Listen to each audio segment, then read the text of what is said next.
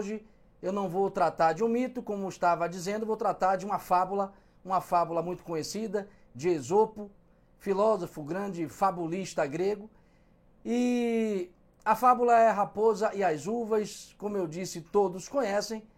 A curiosa e interessante história de uma raposa que tenta pegar para si as uvas que ela avistou num parreiral.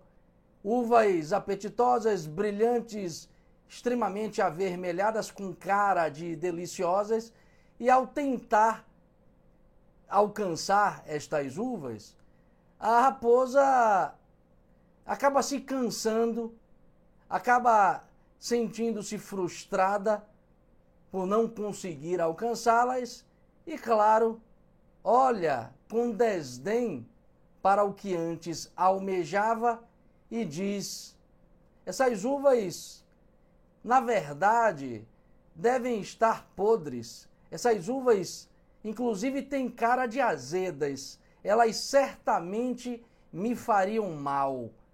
E vira as costas para as uvas que, repito, tentava alcançar e se manda.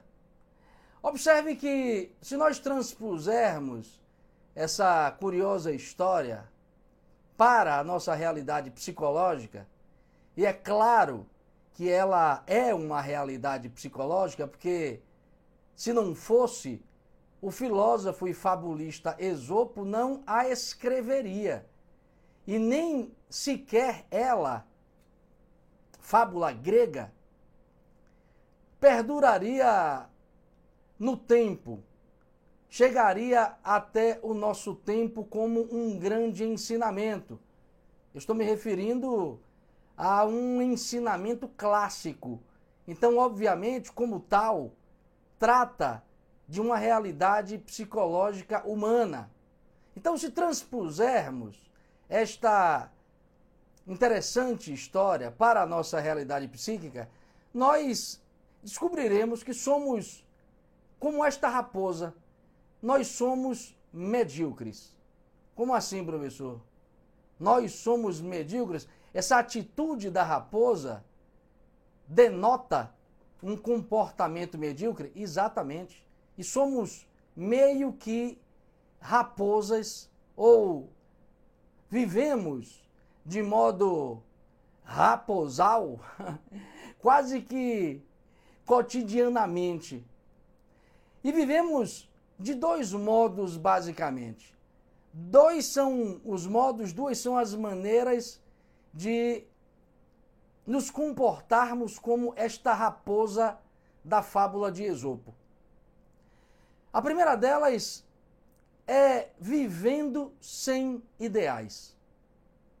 Presta atenção nisso. Nós somos medíocres, como esta raposa, por duas razões fundamentais.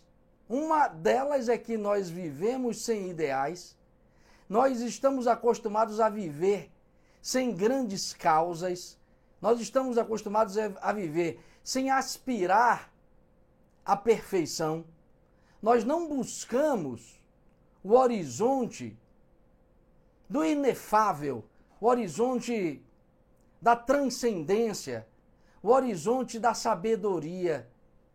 Nós nos imiscuímos em experiências das mais elementares no cotidiano e acabamos esquecendo que somos dotados de uma consciência que pede ideais de perfeição, ideais espirituais.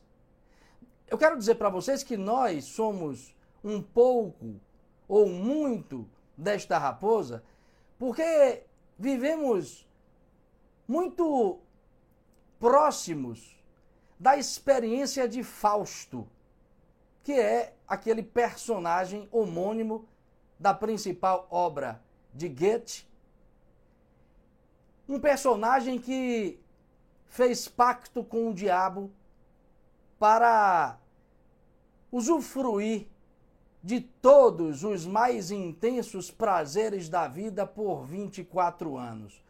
Nós somos esse tipo humano capaz de vender a alma em troca de intensos e perduráveis prazeres sensoriais. Repare que eu estou me referindo a uma tipologia muito presente em nossos dias. Ou seja, nós não somos quixotescos, nós não somos Dom Quixotes. Ou seja, pessoas que acordam todos os dias e têm em mente, desde já, desde quando acorda, o horizonte da sabedoria, o horizonte da transmutação dos defeitos em qualidades que possam nos tornar servidores do mundo, servidores da humanidade. Nós não temos ideais que nos lancem a esta aventura louca de ser melhor todos os dias a todo custo. Somos Faustos, sem ideais, sem profundidades de meta, sem horizontes de perfeição.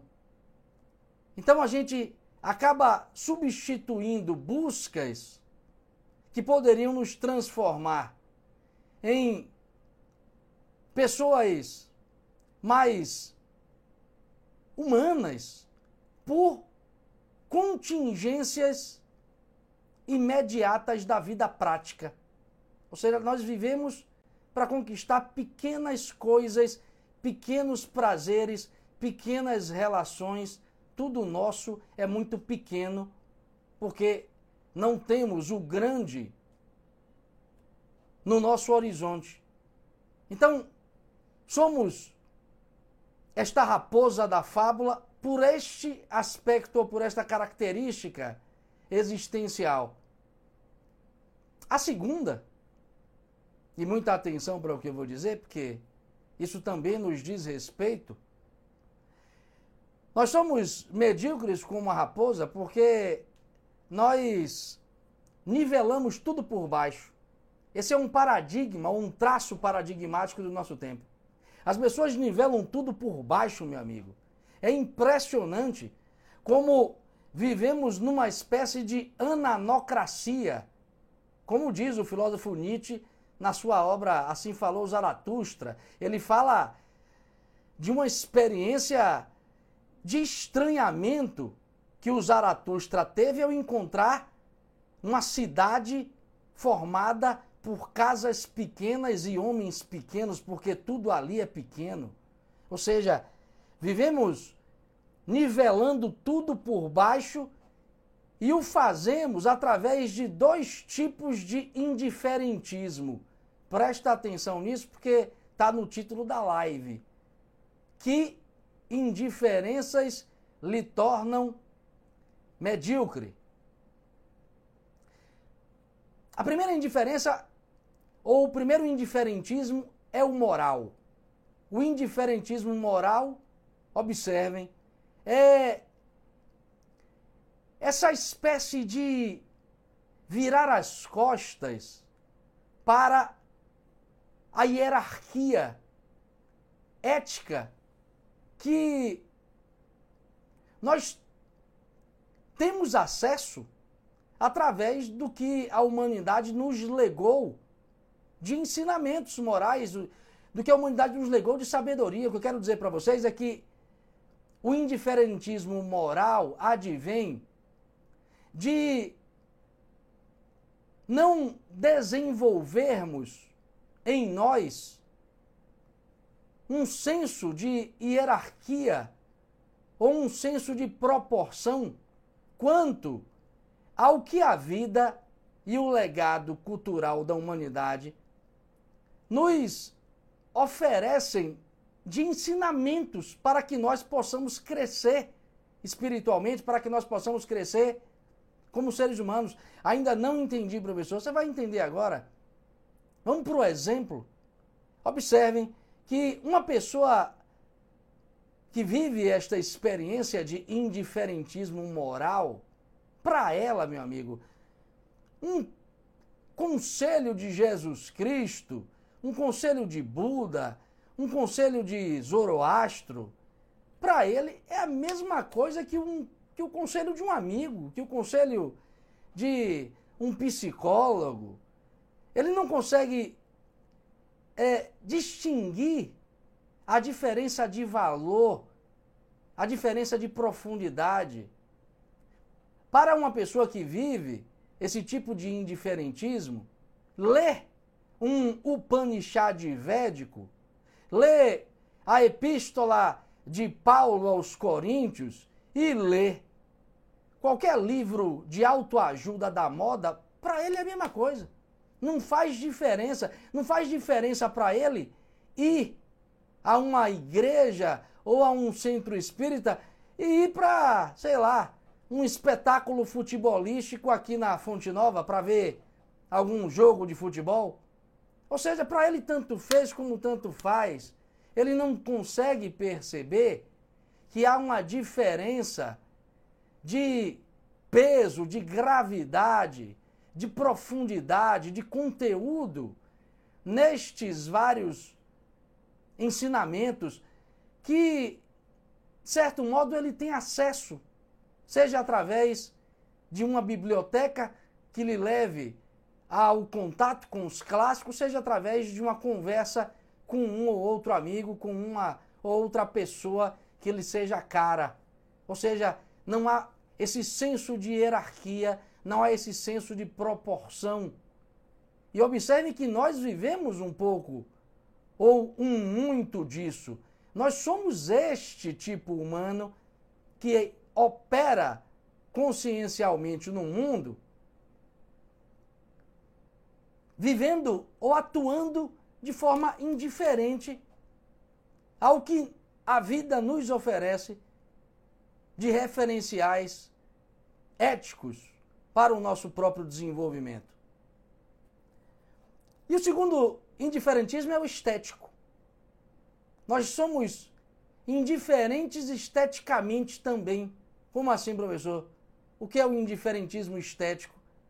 É não ter senso de hierarquia, é não ter senso de proporção quanto à arte. Não entendi. Olhem bem. É não conseguir distinguir o que é grande, o que é verdadeiramente belo, o que é profundo, porque clássico, e o que é comum, corriqueiro, artesanal. Trocando em miúdos, padecemos sim desse indiferentismo estético, porque hoje as pessoas não têm olhos para a grande arte, não têm olhos para o que é verdadeiramente belo, o que verdadeiramente preenche a alma humana, o que verdadeiramente eleva a nossa consciência, o que é verdadeiramente espiritual.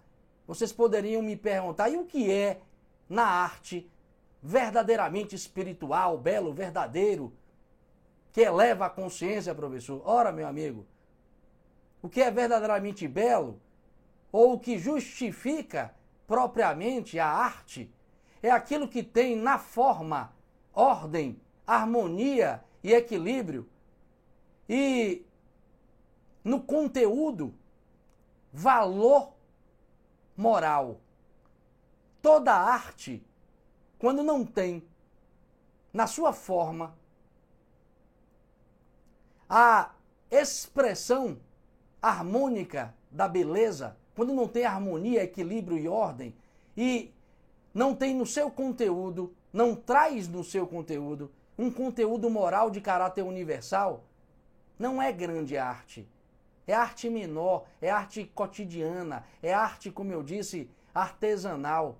Repare que para alguns de vocês, isso às vezes soa como discriminação, isso soa às vezes de forma arrogante. Como assim, professor? Existe então uma arte superior? É claro, meu amigo. Problema se você pensa que isso é uma questão de, de discriminação. Aliás, pensemos que é de fato discriminação, porque discriminação, semanticamente, é distinção. E a gente precisa distinguir na realidade das coisas aquilo que é superior e aquilo que é inferior. Porque existe sim, na estrutura da realidade, essa dupla dimensão. Por mais que você admire o trabalho de um artesão de rua, sei lá, ele não é um Michelangelo, ele não é um Da Vinci. Por mais que você goste de Caetano Veloso, de Chico Buarque, eu particularmente gosto de ambos, mas eles não são Mozart, eles não são Johann Sebastian Bach.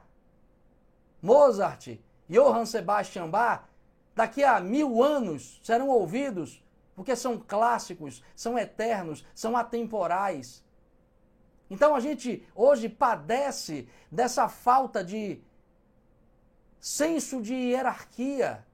É claro que você gosta de uma construção com aquele ou este estilo arquitetônico. É claro que temos arquiteturas interessantes aqui e ali, mas, meu amigo, não é a mesma coisa que uma catedral de Chartres, não é a mesma coisa que uma Notre Dame. Não é.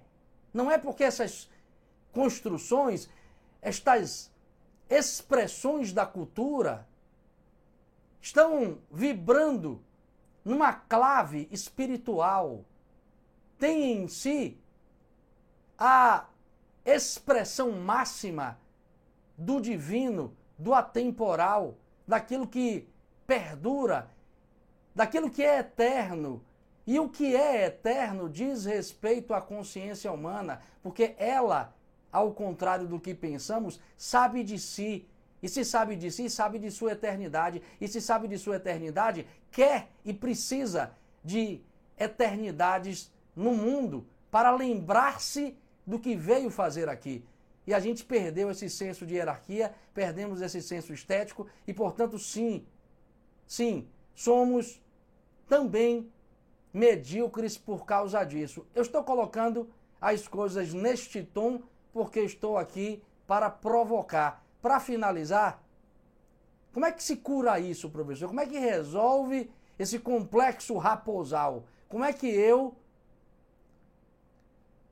aprendo a superar essa tendência de depreciação das coisas, de diminuição das coisas, simplesmente porque eu não tenho olhos para vê-las, simplesmente porque eu não consigo alcançá-las.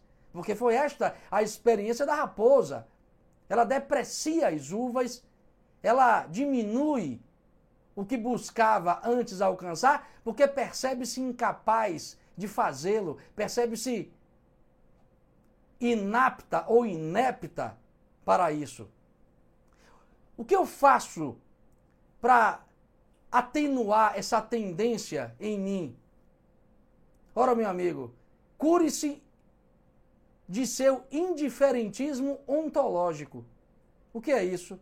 Indiferentismo ontológico, professor. Repare, esses tais indiferentismos o moral e o estético, essa falta de ideais em nossa vida decorre de uma falta de hierarquia interior ou da falta de uma espécie de governabilidade interior que faça aparecer em nossa interioridade, em nossa consciência, um eu dirigente e eus dirigidos. A falta desse entendimento de que você ou sua consciência, em última instância, é uma estrutura hierárquica, a falta desta percepção nos leva a essas enfermidades de raposa. Eu vou dar um exemplo do que é efetivamente esse indiferentismo ontológico contando brevemente para vocês uma história. História real. Um amigo meu, conversando comigo, um dia me disse que ele, com 43, 44 anos, não era melhor, não estava numa versão de si melhor do que a de 20 anos atrás. 20, 25 anos atrás, quando nós éramos jovens e agimos, agíamos de forma irresponsável porque muito juvenil. E eu falei, porra, como é que você não percebe que você com 44 é melhor, está mais evoluído, mais desenvolvido, mais esmerado que o de 25 anos atrás? Ele me respondeu: não, eu sou apenas diferente. Eu digo: não, não pode. Como assim diferente? Observe, é claro que ele não é diferente, ele não se percebe melhor, porque internamente ele não instaurou uma hierarquia, ele não conseguiu dentro de si ainda encontrar um eu dirigente e os êmulos egóicos, as emulações do nosso ego que fazem-se de eus verdadeiros, mas são apenas eus do mundo, eus de relação com o mundo. E, portanto, devem ser dirigidos como ele não conseguiu ainda instaurar dentro de si um senso de hierarquia que ele faça perceber como algo superior e algo inferior em uma única e mesma unidade existencial, como ele não conseguiu instaurar isso dentro de si, ele acredita que ele apenas muda, que ele apenas modifica os seus estados de espírito, os seus estados de consciência, mas não melhora, não evolui. Isso é típico da horizontalidade de nossa cultura. A gente está viciado em igualitarismos deste tipo igualitarismo que não levam a gente a nada e ferem a realidade. Porque a realidade humana, como toda e qualquer realidade, é fundamentalmente hierarquia, meu amigo. Olhe para o mundo que você vai perceber que ele é pura hierarquia. Já disse numa outra live que uma das estruturas da realidade é a diferença de poder entre os seres e as coisas. Quer você goste, quer você não goste, quer você aceite, quer você não aceite, quer você seja comunista ou não. Porque a gente vive essa espécie de doença democrática, a gente quer democratizar tudo como se tudo estivesse passível de um igualitarismo acachapante. Não é assim na sua interioridade, não é assim no mundo. Agora, você jamais encontrará hierarquia no mundo, hierarquia nas coisas, hierarquia na vida, se você não encontrá-la primeiro dentro de você. E é por isso que, não por coincidência, este meu amigo, adivinhe, afirma constantemente para mim que a música de um Mozart, a música de um Bach, a música de um Schubert, ou a arquitetura de uma Notre Dame, respectivamente, tem o mesmo peso, o mesmo valor, a mesma gravidade filosófica que uma música qualquer que se faz aqui na Bahia, ou uma arquitetura qualquer que um pedreiro experiente possa constituir. Para ele não tem diferença.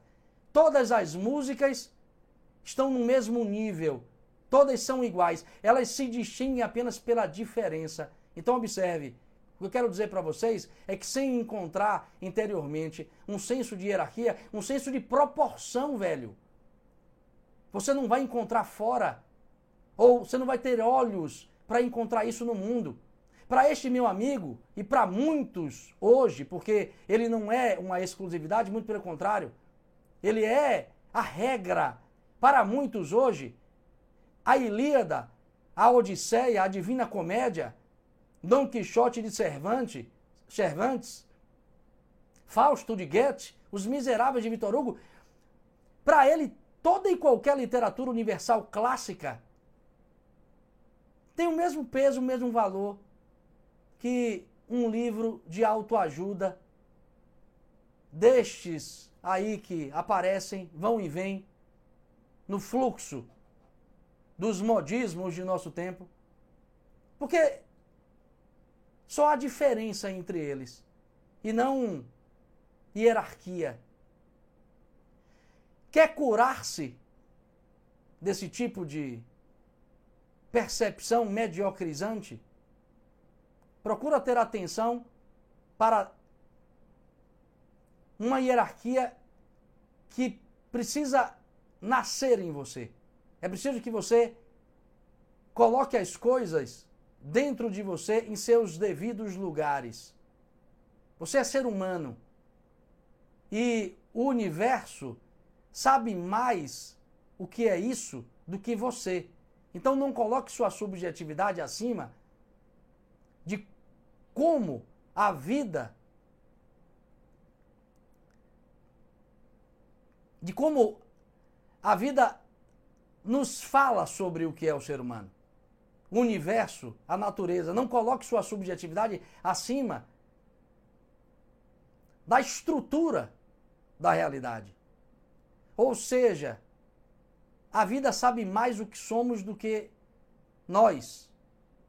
Então, aprendamos a ouvir a vida, aprendamos a ouvir o universo, aprendamos a ouvir a natureza e procuremos em tudo isso o nosso lugar para que a gente possa, dentro de nós, sabermos nos posicionar através do reconhecimento profundo de nossa identidade. É preciso encontrar a verdadeira identidade dentro de si para saber se, hierar se hierarquizar por dentro.